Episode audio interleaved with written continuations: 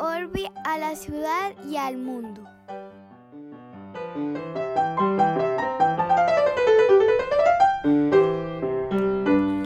Buenos días, buenas tardes, buenas noches, don David Zuluaga. Don Octavio Galvis, ¿cómo está usted? Oiga, yo, yo estoy muy contento con este saludo porque el saludo, como decimos nosotros en Colombia, ha pegado. Saludo ha gustado. Sí, me doy cuenta que está contento.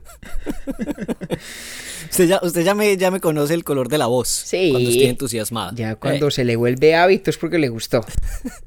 Tal cual. ¿Usted qué? ¿Cómo va?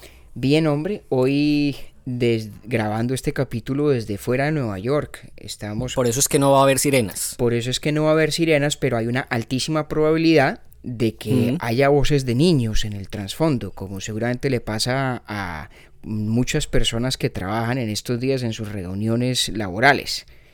Exactamente, nada que tenga eh, una diferencia con el paisaje actual de las reuniones en Zoom y de otras sesiones en Internet laborales. Así es, estamos María Cristina y yo de paseo en una casa con unos amigos que además son oyentes de Urbi et Orbi y con todos los niños de las dos no. parejas de amigos. Hay como seis niños por aquí.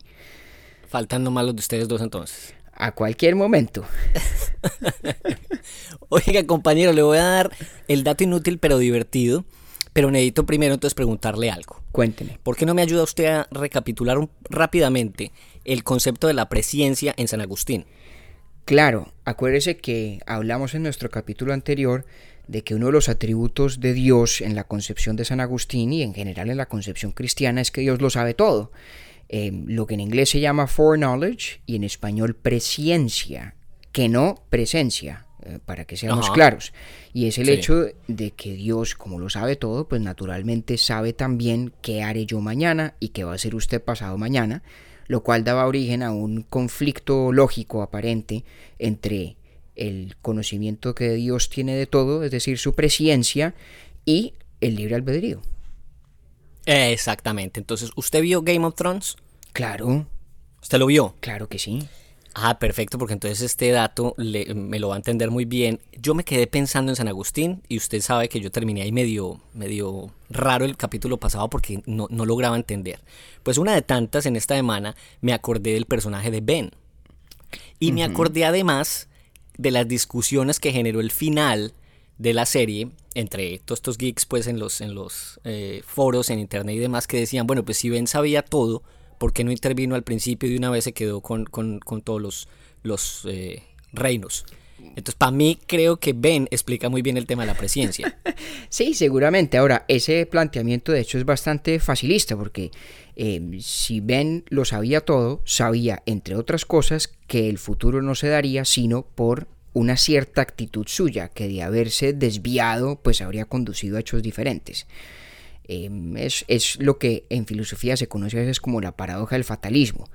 Y es cuando uno cree que el destino está ya escrito, pues no vale la pena hacer nada, pero entonces no hacer nada e incluso haber sabido que el destino estaba escrito era también parte del destino.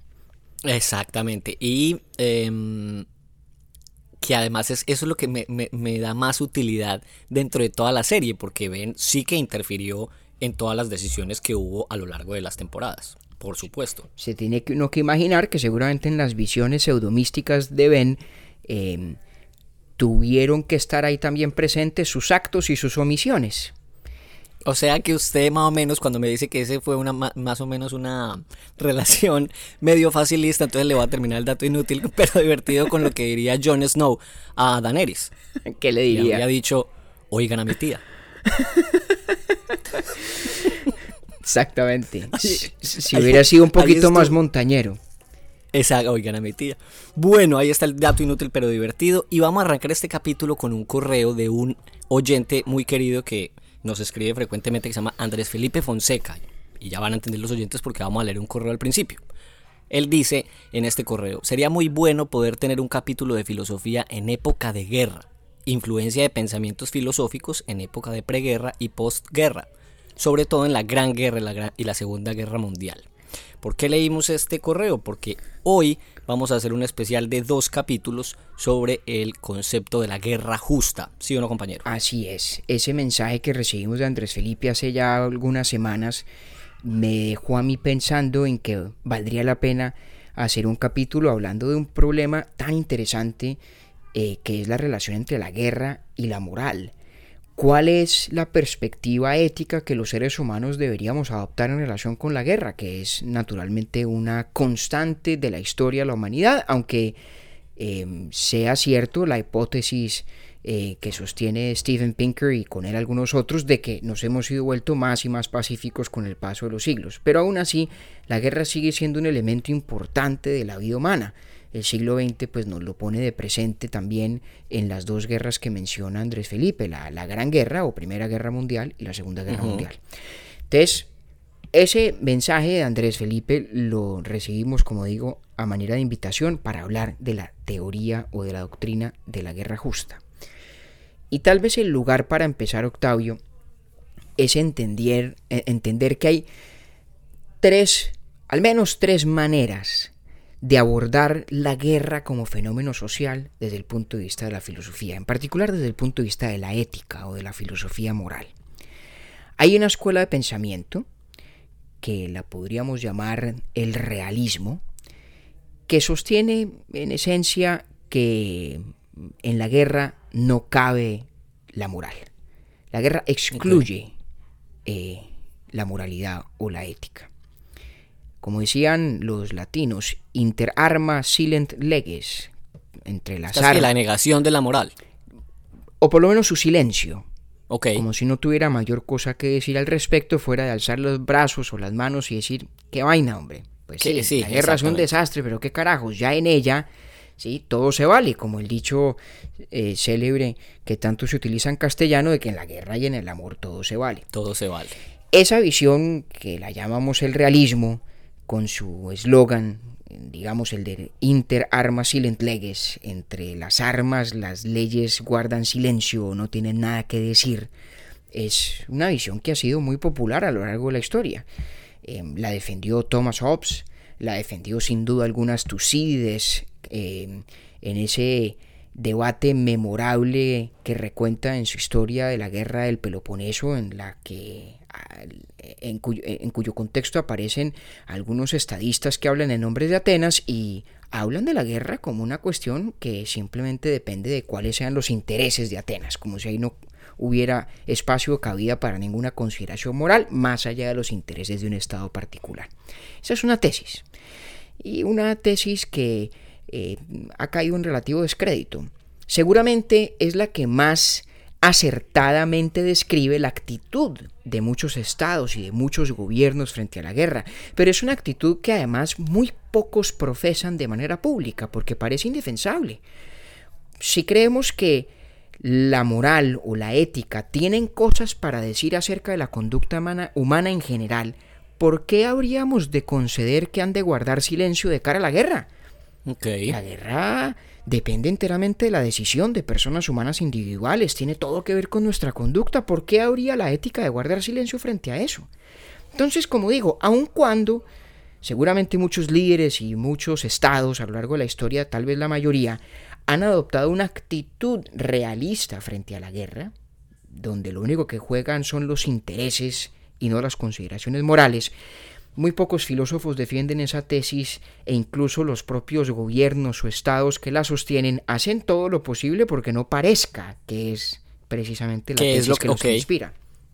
Entendido. La hipocresía de los estados a lo largo de la historia pone de presente que el realismo es difícil de sostener, difícil de justificar. Pero es una tesis, es una forma de ver eh, el lugar de la guerra en el, en el plano de la existencia humana, de, la actividad humana y de la moral.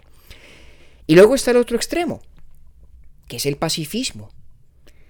Hace unas semanas hicimos un capítulo sobre la desobediencia civil y Luis Alfonso Hoyos, uno de nuestros más acuciosos oyentes, nos llamó la atención y con razón. Juicioso y muy infaltable cada sábado. Religiosamente oye nuestros capítulos en el momento en que se publican y nos llamó la atención con toda la razón por la ausencia conspicua de Gandhi en el contexto de ese capítulo. Así es. Vamos a hacerle honor a ese llamado de atención de Luis Alfonso para mencionarlo en este ámbito en el que también cabe perfectamente, la idea del pacifismo, de la no violencia.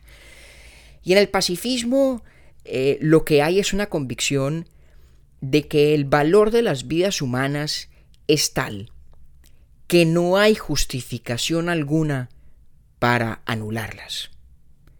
La guerra irremediablemente, inexorablemente, abarca el exterminio de la vida humana. ¿Sí? En la guerra hay muerte. Y si uno cree que la muerte es un fenómeno tan moralmente indefensable que no hay causa alguna que pueda justificarlo, pues naturalmente no hay guerra defensable tampoco. No hay guerra que pueda estar moralmente justificada, no hay manera de combatir que podamos moralmente defender. El pacifismo, pues, eh, supone una negación de la viabilidad moral de la guerra. Y el pacifismo más radical, el pacifismo más absoluto, llega incluso al punto Octavio de decir que no es ni siquiera permitida eh, la, el tomar la vida de otro en un acto de defensa propia individual. Hay pacifistas radicales, coherentes, tajantes, que dicen ni siquiera cuando un asaltante, un atacante viene a por mí, con la clara e inminente intención de acabar con mi vida, ni siquiera en ese contexto puedo yo acabar con la suya. El pacifismo radical, absoluto, muy coherentemente dice, si no es justificable el, cobrar la vida en defensa propia en una relación entre dos personas, o en una circunstancia en la que interactúan dos personas, pues mucho menos lo será a gran escala en la dimensión de la guerra, con ejércitos y estados y cientos, si no miles, sino cientos de miles o millones de personas de por medio. Ese es el pacifismo, al menos en su visión más pura y clásica. Y luego está la teoría en la que nos vamos a concentrar en este capítulo y el siguiente, que es la doctrina de la guerra justa. La doctrina de la guerra justa dice que la guerra es parte de la jurisdicción de lo moral. Es posible hacer juicios morales sobre la legitimidad de la guerra. Por lo tanto, la doctrina de la guerra justa se opone al realismo en el sentido de que dice, no, no, no, en la guerra aplica el raciocinio moral, la guerra no está exenta de evaluación moral, pero se opone también al pacifismo. Porque al ser la guerra sujeto de evaluación moral, el doctrinante de la guerra justa quiere decir que hay guerras que son justificadas y que hay formas de combatir que son defensables. Para el teórico de la guerra justa no es cierto que cobrar cualquier vida humana es siempre imposible de justificar desde el punto de vista moral, en lo absoluto. Hay una teoría, hay una doctrina que nos permite decir cuándo es justo ir a la guerra y cómo es justo pelearla. Y esta doctrina de la guerra justa tiene una historia... son dos cosas distintas, que además. Son, que son dos cosas muy distintas y ya vamos a hablar de esa distinción en un momento. Esta doctrina de la guerra justa además tiene una historia venerable, Octavio. Esto es una de las, una de las grandes innovaciones teóricas y conceptuales del pensamiento católico medieval y de la modernidad temprana. La guerra justa la teorizaron amplísimamente Santo Tomás de Aquino en su Suma Teológica, eh, Hugo Grocio, Suárez, Vitoria, y hace parte del el canon de doctrina moral del catolicismo desde hace muchísimos siglos. Tiene una raigambre muy fuerte en esa tradición. Y vamos a explorar esa idea. Vamos a explorar la idea de que hay causas por las cuales no solamente es justo, sino a lo mejor a veces necesario ir a la guerra. Y la idea además de que hay formas moralmente aceptables de combatir en la guerra y formas de hacerlo que no lo son. Esa primera parte, la teoría de cuándo podemos ir a la guerra, es lo que la tradición llama el jus ad bellum, el derecho de ir a la guerra. De pelear una guerra. Exactamente, de conducirse o ir rumbo a la guerra. Y la segunda parte, la de cómo pelear, cómo combatir, es lo que se llama el jus in bello, el derecho o las normas en la guerra. En la guerra. Cuando ya estamos en el combate. Pero quería empezar, Octi, por poner sobre la mesa estas tres formas de aproximarse a este tema tan complejo, pero tan importante. El realismo, inter armas silent leges, cuando hay armas de por medio, las leyes guardan silencio, la moral guarda silencio. El pacifismo en el otro extremo no es nunca justificable cobrar una vida humana, no lo es en defensa propia como individuos, mucho menos lo será en la dinámica de ejércitos a nivel de estados o de naciones. Y luego en la mitad, esta idea de que hay guerras que sí son justas, hay otras que no lo son, y además hay maneras justas de pelear la guerra, y otras que no lo son. Que eso es bien interesante porque entonces, aun cuando alguien vaya por causas injustas a la guerra, puede conducirla de una manera correcta. Exactamente. Ya vamos, Sí. ya vamos para allá. Antes de que nos adentremos en ese punto, déjeme hago de pronto una primera precisión. Yo creo que más de uno oyendo esta discusión y además eh, entendiendo esta profunda raigambre cristiana, católica de la doctrina de la guerra justa, a lo mejor se lleva una sorpresa. Yo ya me la llevé, de hecho. ¿Cierto? Y es que ahí Sí. uno se sorprende de que la doctrina cristiana, que parece tener unos elementos de pacifismo muy claros, ¿no? Podría... Absolutos, pues. Claro. Para mí, Pues son- hasta este momento. Claro, porque, a ver, si, si en el Sermón de la Montaña, lo- si lee uno eso con detalle, dice, bueno, aquí no hay ninguna incitación a la violencia, ni siquiera justificada, eh, aquello de poner la otra mejilla, ¿cómo es posible que en esta tradición haya una defensa de la guerra justa? Bueno, y en efecto hay muchos teóricos que, o desde el cristianismo, o desde otros postulados filosóficos, han defendido el pacifismo. Tolstoy lo hizo, por ejemplo, y, en, y sobre la base de, de principios eminentemente cristianos. Y hay un filósofo contemporáneo muy interesante, se llama David Cochrane, que tiene una versión del pacifismo muy, muy atractiva.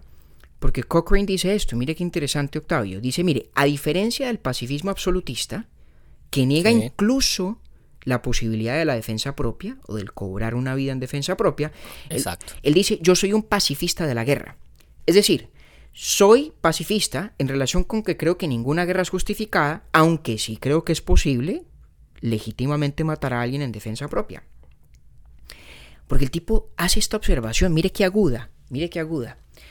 Dice, mire, la razón por la cual es justificada eh, la acción de quien en defensa propia cobra la vida de un asaltante es porque entre estas dos personas hay una clarísima asimetría crítica, la llama él, una asimetría moral.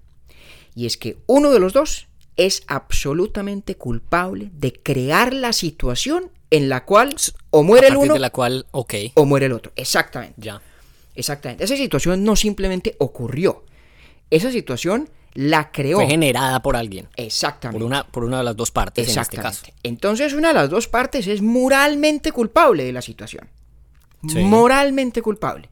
De manera que si yo me estoy defendiendo del asaltante que viene a por mí y con clara e inminente intención de acabar con mi vida, yo no estoy sacrificando la vida de alguien que no tiene ninguna culpa en la circunstancia, ¿sí?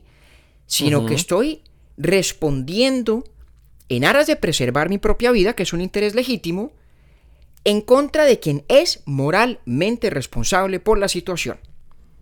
Esa persona es culpable, es moralmente culpable, ¿cierto? Es moralmente culpable, sí. Y mire la observación tan interesante que hace Cochrane.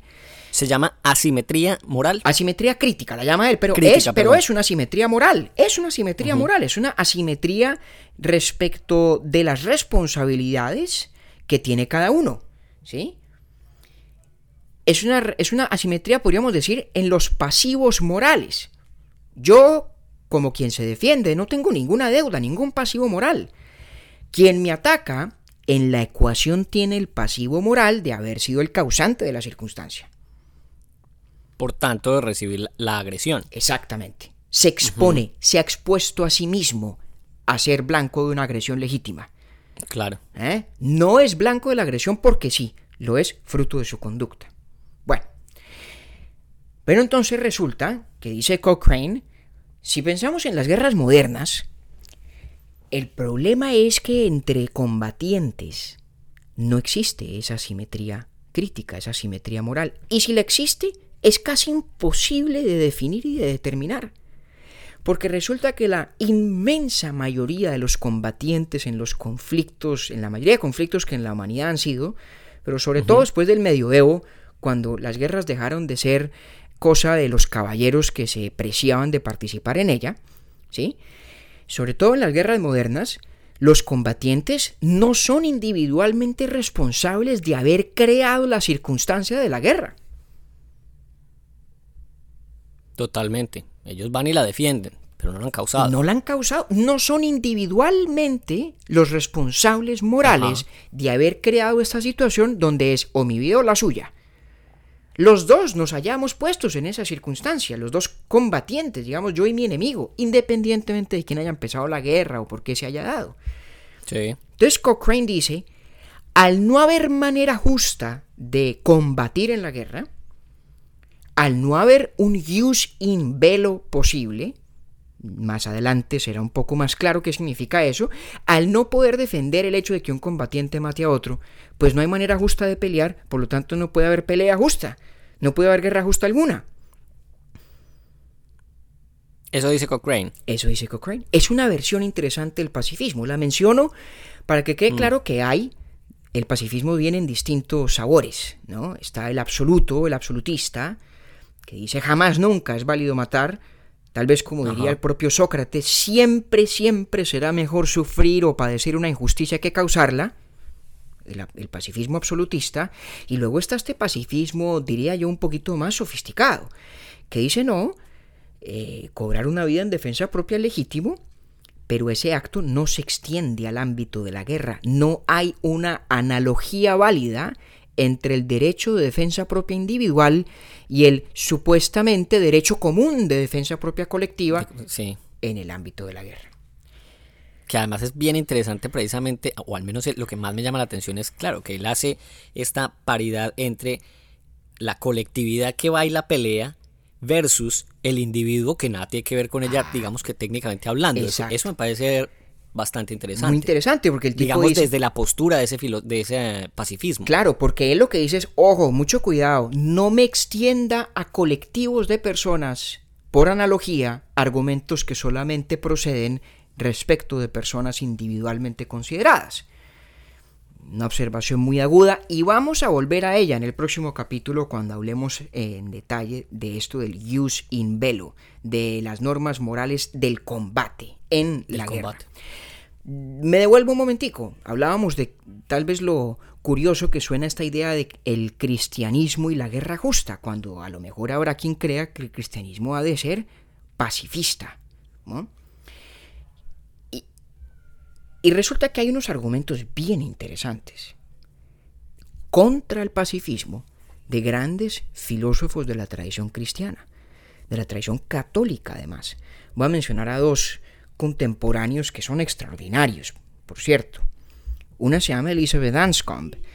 Elizabeth Anscombe, una de las mentes más deslumbrantes del siglo XX, absolutamente católica, muy conservadora, brillantísima. Fue, si la memoria no me falla, la primera mujer que presidió el departamento de filosofía de la Universidad de Cambridge. Íntima amiga de Wittgenstein y de hecho la traductora oficial de Wittgenstein al inglés.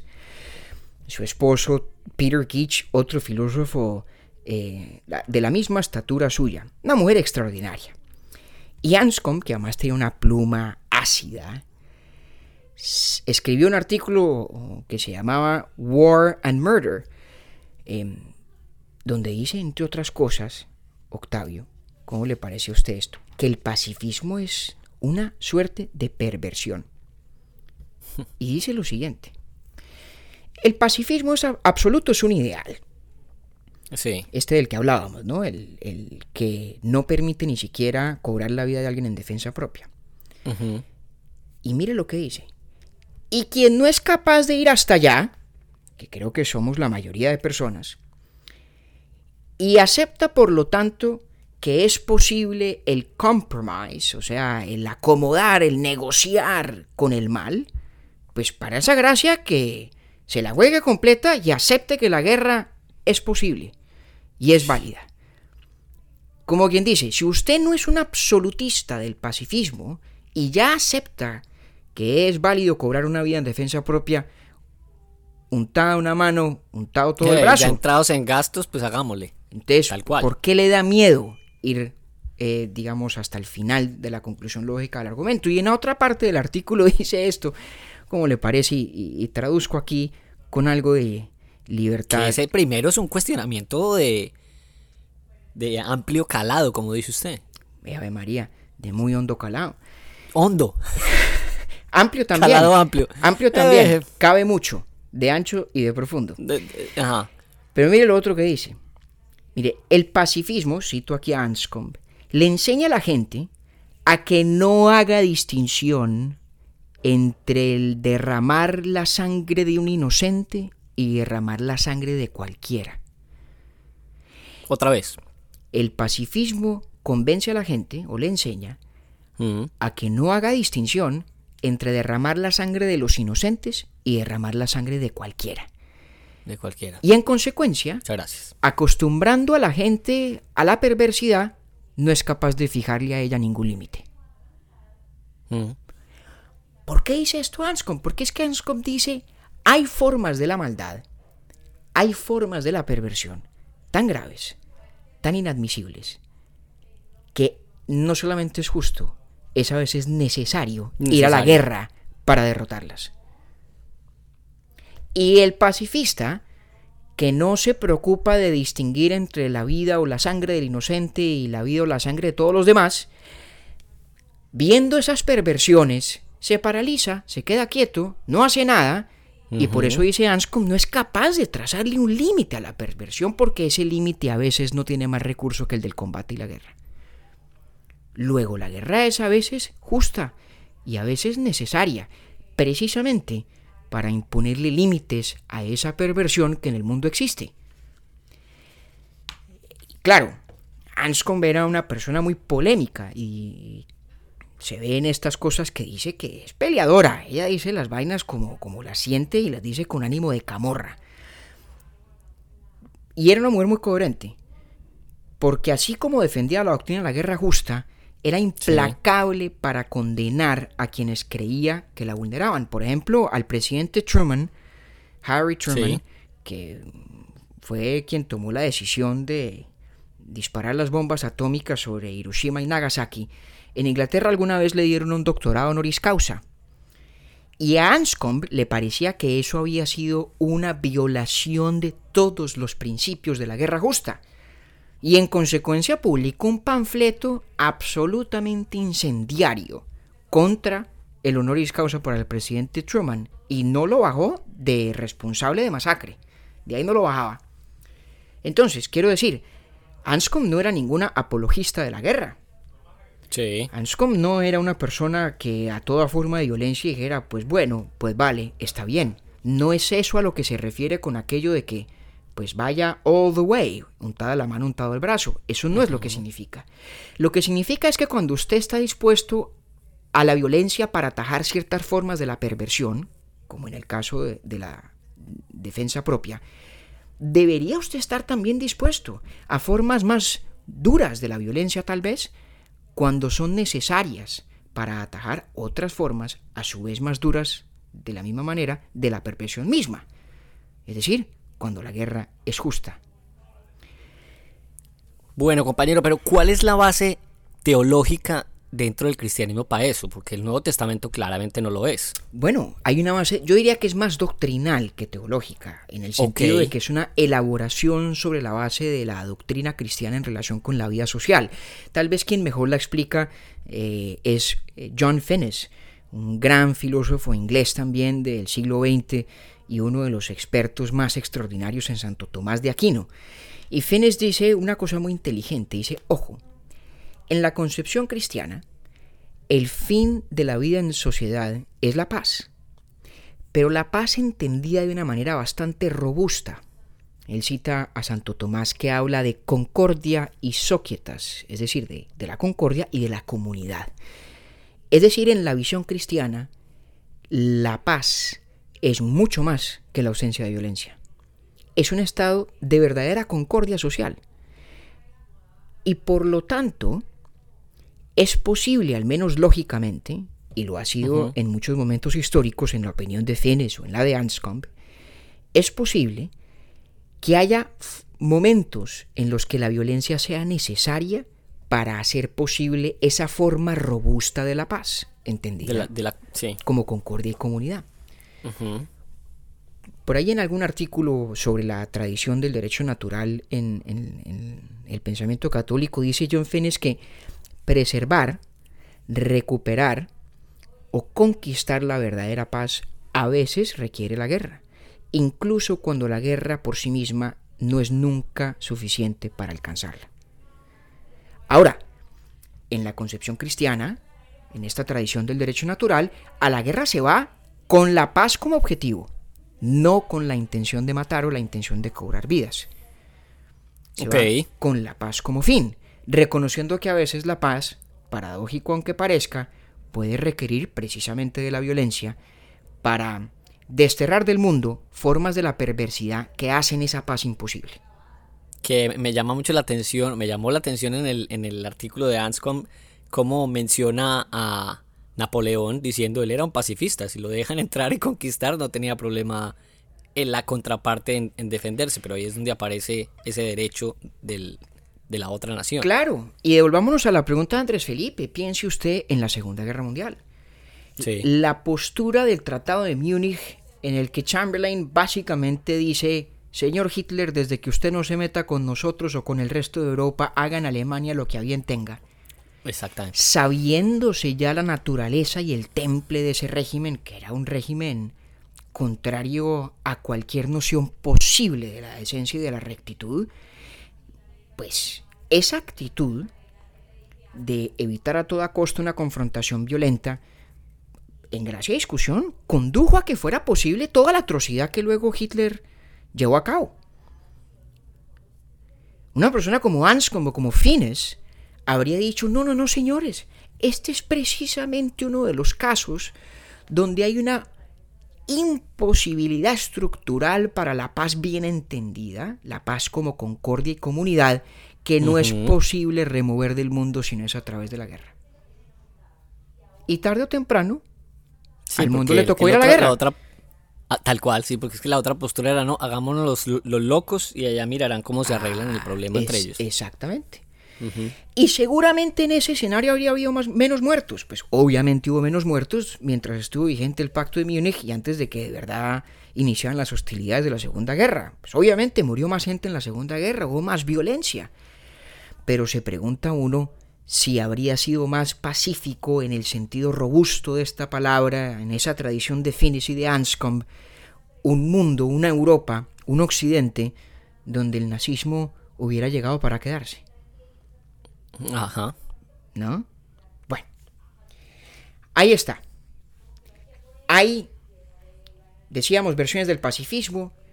Mm, parece paradójico que el cristianismo, o una tradición muy importante, la principal, la oficial, además del catolicismo, no haga parte de ese conglomerado de visiones pacifistas, pero tal vez con esto se puede entender un poco mejor por qué viendo los argumentos de Anscombe, viendo los argumentos de Fenes, que están todos ya en Santo Tomás de Aquino, ¿no? Dicho sea de paso. Ahora hablemos un poquito de pronto entonces ya de la sustancia de esta doctrina de la guerra justa. ¿eh? Sí. Entonces, la, la, doctrina de la guerra justa arranca con ese postulado al que ya nos hemos referido un par de veces, de que hay dos dimensiones independientes en las cuales se puede evaluar moralmente el conflicto bélico la dimensión de las causas que condujeron a él y la dimensión de cómo se conduce. El jus ad bellum, yendo a la guerra, y el jus in bello, estando en la guerra. Del jus in bello vamos a hablar la semana entrante. Hablemos hoy del jus ad bellum. La visión tradicional de la guerra justa ha sido que solamente es aceptable ir a la guerra en un acto defensivo. Es decir, cuando alguien ha sido el primer agresor. Volvemos al ejemplo del, del, atracador en la calle. Exactamente. El paradigma de la defensa propia extendido a la relación entre estados o entre sociedades. Exactamente. Y de ahí viene el tradicional principio de no intervención. Esta, esta, idea de entrada es bastante revolucionaria desde el punto de vista histórico porque niega la validez o la legitimidad de las guerras de conquista de las guerras que tienen por propósito acrecentar la riqueza, el poder o la influencia de un Estado. De un Estado, sí. Que eh, han sido las más de las guerras de la humanidad. De entrada quedan descartadas como ilegítimas. O sea, ya se desconocen, sí. Ya se desconocen. Válidas las guerras defensivas. Mm, Pero esa tradición ha ido evolucionando. Y en el siglo XX yo diría que el libro más importante que sobre este tema se ha escrito es un texto de Michael Walzer, que se llama Guerras justas y guerras injustas, en, inglés Just and Unjust Wars. Es al sol de hoy el texto fundamental que se usa para enseñar la doctrina de la guerra justa en West Point, en la Academia de Oficiales de las Fuerzas Militares de los Estados Unidos. El señor Walzer además está vivo y enseña en la Universidad de Princeton. Así. Sí, sí, señor, el Instituto de Estudios Avanzados, que era donde también enseñaba Einstein en su época. Bueno, y Michael Walzer propone revisar un poco ese paradigma tradicional de que la guerra solamente es justificada en un acto defensivo cuando alguien ya me ha atacado, es decir, cuando ha habido una vulneración de la soberanía de un Estado territorial o en sus derechos, y propone mm, tres o cuatro ajustes, se los menciono. El primero es que hay casos donde la anticipación es legítima, es decir, donde no hay necesidad de esperar a que haya un ataque para que sea legítimo defenderse, exactamente. Donde la intención manifiesta, inminente, creíble de Agresión, agresión, ¿no? exactamente, justifica una defensa preventiva, digamos, anticipatoria. Como quien dice, si volvemos a la analogía de del individuo en el acto de defensa propia, no hay tengo que esperar a que me metan la primera puñalada para yo ir a defenderme, si la intención Sí. de apuñalarme es manifiesta. Y un ejemplo que usa Walter es la guerra de los seis días entre Israel y Egipto. Y, eh. No nos vamos a ir pues, a los detalles de esa historia, pero la tesis es, hay momentos en los que una sociedad sabe que hay una amenaza inminente, clara, eh, veraz y grave, y por lo tanto, aunque sea la primera en atacar, técnicamente hablando, está es defendiéndose. Y eso sería una causa legítima para ir a la guerra, una causa legítima del jus ad bellum. Luego hay otra que es la de salir en defensa de alguien más que ha sido víctima de agresión. Aunque en el concierto internacional nadie es la policía del mundo, ¿no? Sí. Todos los estados tienen derecho, alguien diría además la obligación, de asistir a aquellos que son víctimas de agresión. Entonces, ir a la guerra, si yo soy el estado A, y resulta que el estado B invadió al estado C, aunque a mí no me han hecho nada, yo legítimamente podría ir a la guerra contra B en defensa de C. Ah, Sí. ¿cierto? Es como, como de pronto el, el- el tipo que ve cómo un agresor se dispone a ir a matar a alguien más y aunque no tenga ninguna vela en el asunto, en el sentido de que no está inmerso en ese dilema, tu vida o la mía, pues haría muy bien. Tiene que intervenir y tratar de salvar al otro. Vemos cómo se sigue extendiendo naturalmente esa analogía entre estados o entre sociedades y entre seres humanos individuales en el escenario de la defensa propia. Y luego hay una modificación que propone Walzer que es característicamente moderna, que es lo que se llama la intervención humanitaria. Y es cuando en una sociedad el Estado deja de ser protector de sus ciudadanos y se convierte en su principal e inclemente persecutor. Cuando hay una auténtica crisis humanitaria. Inmediatamente pienso uno en Ruanda, una masacre de unas proporciones indecibles, auspiciada, promovida, orquestada desde el Estado mismo. Y en esa circunstancia, en la doctrina de la guerra justa, los demás estados están obligados a ir a intervenir. No solo tienen justificación para hacerlo, tienen la obligación de hacerlo también. Y la última modificación que propone Walzer, que es tal vez la más interesante en Octavio, y me interesa mucho saber usted qué opina de esto, porque lo comentamos someramente antes de la grabación, los dos. Y son los casos de las guerras de liberación nacional o liberación popular. los casos de insurgencia o de revolución.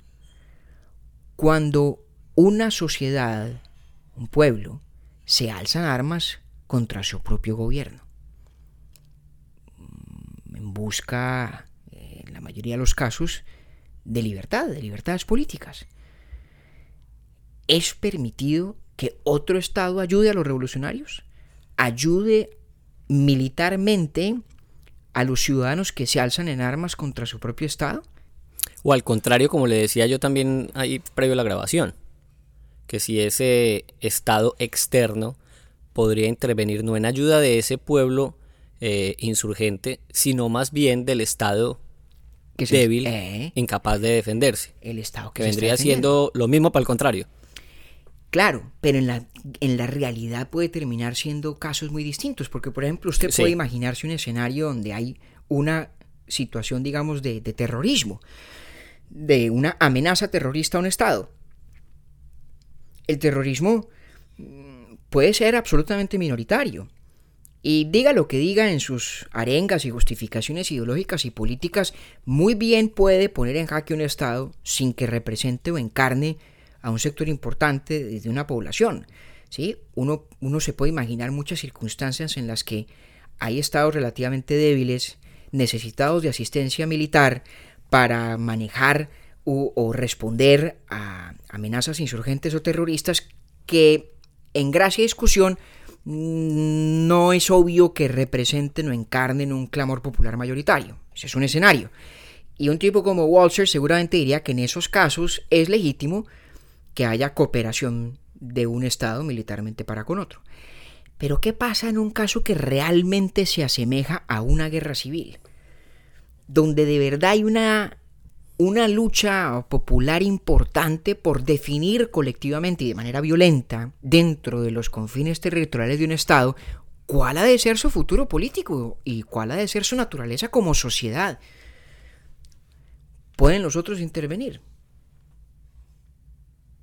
A mí lo que me preocupa es el, lo, que siempre preocupa en estos casos y es la interpretación y quién la hace además y para qué la hace. Claro, que es muy difícil, ¿no? Sí, sí. ¿Quién juzga? Pues la, historia lo ha demostrado. ¿Quién juzga y cómo? ¿No? Porque pues seguramente, por ejemplo, ha habido momentos en los que regímenes políticos en un estado juzgan que un hervor de insurrección popular en otro es evidencia de un clamor mayoritario subyacente al cual es legítimo ofrecer apoyo militar.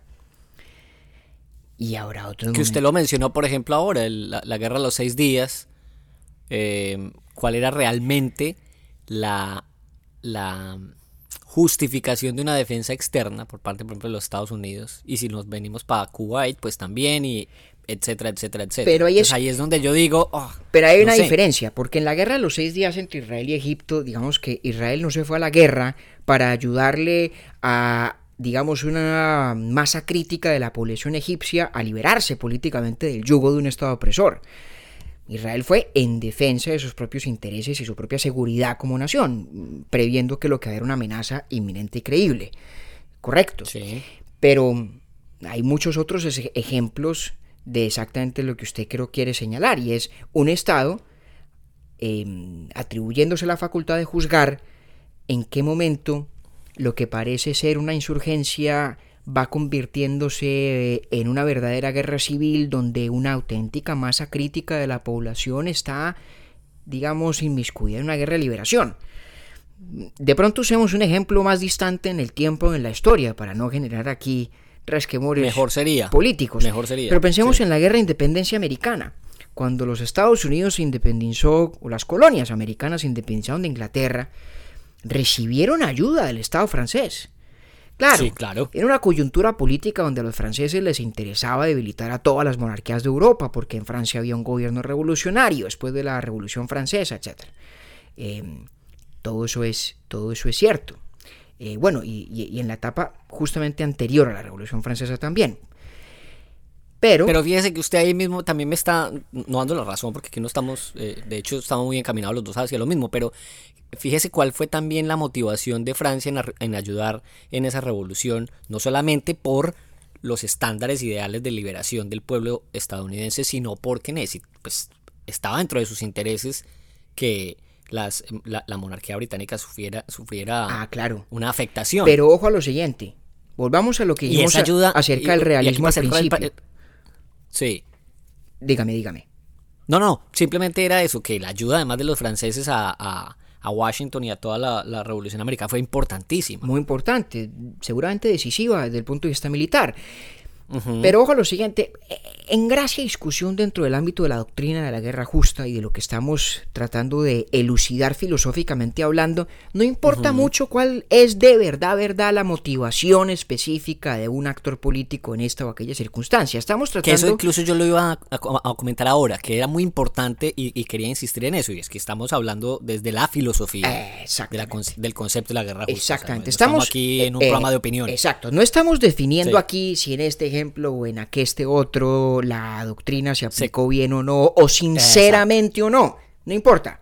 La pregunta es si desde el punto de vista filosófico es conceptualmente certero el decir que hay momentos en los que una insurrección popular o una guerra civil dentro de un Estado legitima la intervención de otro.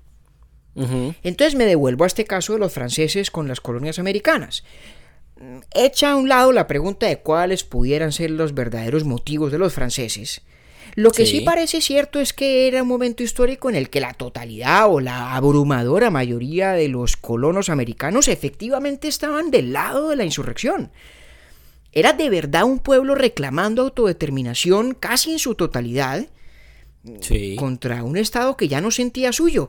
De hecho, al, al crearse esa masa crítica de una ciudadanía insurrecta, casi que los ingleses dejaban de ser el Estado de los colonos para parecerse mucho más un invasor extranjero. Y entonces de repente la intervención francesa casi que cabría en la categoría que habíamos descrito antes de un Estado que interviene para defender a otro de una agresión de un tercero. ¿Ya? Sí. Y aquí me parece que es muy oportuno traer a colación un argumento fascinante que tiene John Stuart Mill, que escribió un ensayo sensacional sobre este tema de la intervención y de la guerra. Mill dice lo siguiente, dice, mire, el problema de legitimar la intervención en aras de la liberación de un pueblo o de una ciudadanía en proceso de insurrección es el siguiente. Primero, que cuando la libertad política es una imposición externa, nunca sale bien. No dura. Y lo segundo es que la única forma de de verdad saber que hay una masa crítica, digo de nuevo, de ciudadanos que están en ese fin o buscando ese objetivo de la libertad política, la única forma de saber que eso es así ciertamente es el punto en el que la guerra está casi ganada y la intervención es casi necesaria. Mire lo que dice Mio. El único test que tiene valor real de que un pueblo está preparado y auténticamente deseoso de instituciones libres, de instituciones populares, es que ese pueblo, o una porción suficiente del mismo, ya esté prevaleciendo en la contienda y esté dispuesto a asumir el trabajo, el costo, el peligro de su propia libertad. Como quien dice, aunque en teoría es cierto que la intervención se puede legitimar en aras de la liberación de un pueblo, también es cierto, uno, que uno no puede obligar a nadie a ser libre. Eso no funciona, eso no sale bien. Y que en consecuencia, para usted saber si ese pueblo de verdad quiere ser libre, y no es una imposición o una obligación el conferirle o permitirle libertad a partir de una invasión, para saber eso, tiene usted que sentarse a esperar, sentarse a mirar muy bien hasta que ya la guerra esté casi ganada, porque solo en ese momento es abundantemente claro que hay masa crítica de ciudadanos convencidos de la causa popular o de la causa de la libertad y además con la disposición de asumir los sacrificios que es a su vez la única garantía de que es auténtica, sincera, profunda en esa búsqueda de la libertad política. Eso es lo que se llama, o le dice Michael Walzer, el test de autoayuda. Sí, si, en, una, si en, una, en un escenario de liberación nacional o de liberación popular, el pueblo del que se trata no se ayuda a sí mismo lo suficiente, no es legítimo que nadie más intervenga para ayudarle. Sí. Y es que eso es- una locura porque a mí me parece que tiene mucho sentido. Es- lo que dice Mill en ambos casos. tiene mucho la sentido. libertad política impuesta no dura, pues eh, es que no hay que hablar de eso. Eh, casos hay todos los que usted quiera y, y seguramente los conocemos. Y lo segundo, pues más aún, ¿cómo va usted a poder entrar a ayudar al tercero desde el día cero, por ejemplo, cuando usted no ha visto si realmente esa autodeterminación del pueblo es real? Exacto. O esa voluntad de ser un pueblo con instituciones libres, con instituciones propias, suyas, pues no es fácil de definir, no es fácil de constatar, no, es fácil de probar. Todo esto tiene todo que fíjese cómo usted, en cambio, cuando habla de la Revolución Americana, eh, eso ahí era evidente. Al pu- en, en el momento en el que los franceses entraron. Por- digamos. y por lo menos en gracia y discusión. entraron. Y en gracia y discusión, eh, de nuevo, estamos tratando de esclarecer filosóficamente el menú de las posibles justificaciones de la guerra, más que precisar cuál es la verdad histórica de un caso u otro. Habrá algún oyente que discrepe de los ejemplos que hemos utilizado. No importa. Lo interesante de todo esto es que en la visión moderna de esa tradición de la guerra justa, hemos ido ampliando el espectro de la guerra defensable, de la guerra justificada, de la guerra obligatoria incluso, para ya no solamente quedarnos en el escenario de la defensa propia, a mí me agreden, vulneran mis fronteras, salgo yo legítimamente a la guerra, sino para extenderlo, como decíamos, al caso de la anticipación, ¿no? Peligro claro, cierto, inminente, no tengo que esperar a que me peguen primero. Al caso de la contraintervención, fulano está invadiendo a Sutano, pues Perencejo tiene derecho de ir a ayudar a repeler esa invasión. La intervención humanitaria, tal vez la que más se asemeja a un deber moral, a la obligación moral de ir a la guerra para evitar la masacre, el genocidio, la auténtica eh, perversión, es así casi indescriptible de la que hablaba Anscombe cuando hablamos hace unos minutos del pacifismo, y luego estas guerras de liberación nacional o de liberación popular, donde la gran paradoja parece ser que es justificado intervenir cuando ya es tal vez demasiado tarde para ayudar. Sí. ¿Cómo la veo, don Octavio? ¿Qué queda usted pensando de la guerra, de esa tragedia que parece parte del paisaje de la historia humana y este intento por tratar de acomodar un parámetro o un marco conceptual moral, ético, para entenderla? A mí, digamos, vea, me sorprenden dos cosas de este capítulo bastante. La primera, esa visión del pacifismo, que uno en titulares pues cree que es lo ideal. Pero cuando ya lo revisa un poco más hacia el cuerpo, pues ya queda uno pensando. Frente a la- los cuestionamientos que le hace, por ejemplo, a a ese, pacifismo. Y del otro lado, que me imagino que usted se dio cuenta, cómo desde eh, el cristianismo, pues el ejercicio de- de una guerra digamos que tiene posibilidades. Cuando uno, digamos que enmarca al cristianismo y a la palabra de Cristo, pues en una palabra completamente pacifista. Claro. Eso a mí me, me- me- me sorprendió bastante. Luego esta última parte de, de Mill, eh, pues me deja pensando mucho porque, pues, como cuando, eh, usted sabe que yo, esa es mi reacción siempre y es como que, y sí. Pero tal cual, es como que cuando, cuando leí ese pedacito de Mill dije, claro, pues, Nuestro amigo John Stuart Mill. Agudo. a tocar mándame una agudo. camiseta de John Stuart Mill a mí. Es Ay, muy agudo. Tenemos que hacerle una, una camiseta, sí, señor. Pero Pero queda, además que a mí, que- eh, queda uno con esa, con ese sinsabor, ¿no? De, Sí. de qué tanta sustancia realmente hay en esa posibilidad de un jus ad bellum a partir de la causa de la libertad de un pueblo o de una nación, cuando solamente se puede ejercer al ser ya casi demasiado tarde para hacer la diferencia. ¿Sí? Como se dice a veces en inglés, too little, too late. Tal cual. Y queda uno como con ese sinsabor de... eh, Además, Pero estaría. Es que es, es- es que es tal cual. O sea, usted llega demasiado tarde, pero el llegar demasiado tarde es cuando usted es llegar a tiempo. ¿Me hago entender? eh, desde el punto de vista de la teoría sí, porque está ese problema al que usted se refería de, bueno, ¿y cuál es el estándar? ¿Qué evidencia puedo tener de una cosa o la otra? ¿Cómo juzgo que las circunstancias son ya propicias? Que el estándar justificatorio ya lo hemos podido alcanzar a la luz de los hechos. Ahí tiene usted Y aquí vamos a la mitad, pues. Y aquí vamos. Vamos en la mitad porque para dentro de ocho días vamos a hablar es ya estando en. Exactamente. Hoy hemos hablado de filosóficamente qué podría justificar el ir a la guerra, al menos dentro de este paradigma de la doctrina de la guerra justa, para que dentro de ocho días hablemos un poquito de y qué se puede y qué no se puede hacer en la guerra, En la guerra. ya estando en ella. Maravilloso. Bueno, pues compañero, póngame la musiquita y vamos a. Vamos a, a- a izar bandera hoy.